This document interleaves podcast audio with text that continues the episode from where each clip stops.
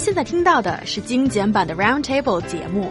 想收听并下载一小时完整节目，请关注我们的微信公众账号 EZFM Roundtable，然后发送关键词“完整版”获取下载方式，或者直接下载轻松调频 App。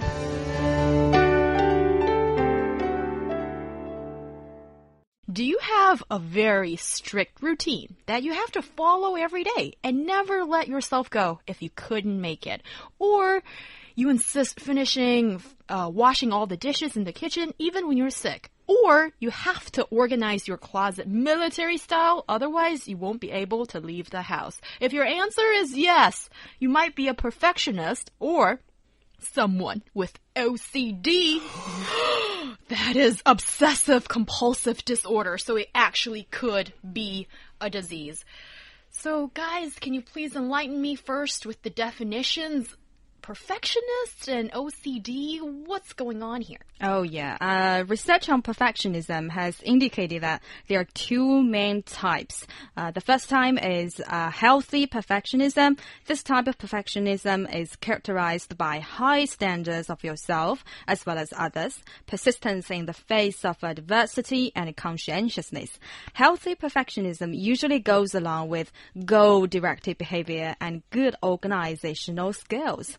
But there is uh, the second type of perfectionism is the so-called not that healthy or unhealthy perfectionism.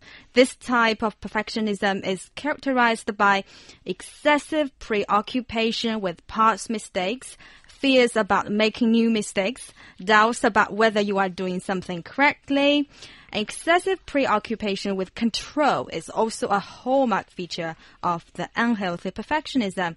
So in general, while healthy perfectionism tends to be associated with good psychological well-being and high achievement both at school and at work, the unhealthy perfectionism has been associated with distress, low self-esteem, and symptoms of mental illness such as OCD. Okay, but Yu Yang, you know, you described excessive preoccupation with past mistakes, fears about making new mistake, doubts uh, about whether what we are doing, if we're doing it correctly. This sounds like something maybe everybody has, but maybe you can paint a picture because you have told us that sometimes you fit into this category of being a perfectionist and, and describe what it is. Oh, I can go on endless. yeah, uh, uh, first of all, uh, the first thing I do every morning after stepping into the office is cleaning my desk, yeah. my chair, the computer keyboard, or even my earphones sometimes. I know that sounds weird, but it's me. No, it's not weird at all. And every morning I see Yu Yang working busy as a bee.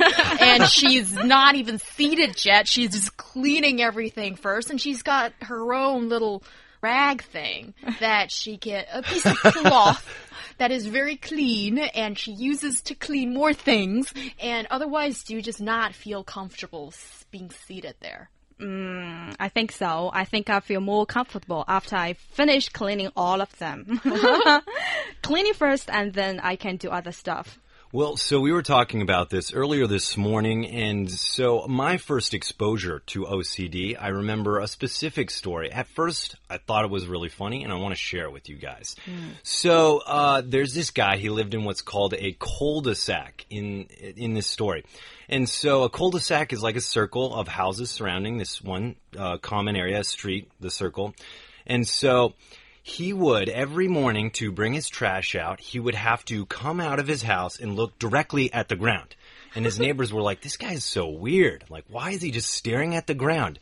Well, so the thing is, he had OCD, in which he could not look, you know, out of sight, out of mind. He could not look at other people's trash cans, his neighbors, and because it was a circle, he would see them easily. He couldn't look at them without having to if he did look at them, go over there and organize their trash. So they said sometimes, you know, a car would honk and he would look up and you could, they, the people that saw him would see this expression of like, oh man, now I gotta go organize everybody's trash. So basically this guy couldn't not do it. You know, there was a feeling of urgency, this, this very strong feeling he couldn't resist that he knew if he saw these trash cans, something inside of them had to go and organize them. Oh, you know what, Ryan? After hearing your story, actually, I feel good. I realized, I realized that, oh, I'm not to that extreme. I'm still healthy, maybe. Yeah, But- oh, definitely. So it sounds like you're a perfectionist, but you haven't got OCD, compulsive. Uh, what is it? What is the obit? Obsessive, Obsessive, compulsive disorder. yeah, exactly. But sometimes I think I'm standing in the middle between. oh dear. yeah, and I think I have a mm, very strong impulse after I arrive home uh, to cleaning first. Uh, It's still cleaning. still cleaning, but not to the extreme. I, I I collect all the garbage and throw them outside, but I don't care much that much the garbage on the road or other places. Um, yeah, I think Ryan, you have given me a good therapy. Yeah, well, I, I'm happy to help. But, you know, in our research, we found some things. I should say something first of all. I am what we call in the English language a hypochondriac to a lower level, but sometimes uh, I feel like I have something when I read more about it. And so when we were doing this, I felt like I had some of these uh, symptoms, but maybe you guys can also chime in and let me know if you fall into these categories. So it says unhealthy perfectionism can also be described as if you do not feel you have the perfect certainty that you've locked a door or turned off a stove as you're trying to leave the house. For me, I know I, I literally have a problem where when I'm walking away from the ATM, I have to check it five times to make sure A, I pulled out the money, and B, I got my card. And like, I will leave and like walk a couple steps and then come back, and I've done this like three times. When I, I do know, like, to a certainty, like, oh yeah, I probably did it.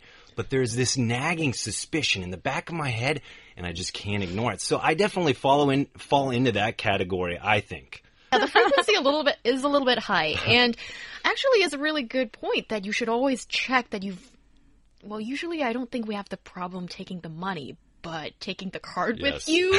yes. Sometimes you just forget. But anyway, maybe I'm just one of those um exact opposite person to a perfectionist maybe. I don't really see why there is such urgency with these things and my belief in life is I think 70% good is superb.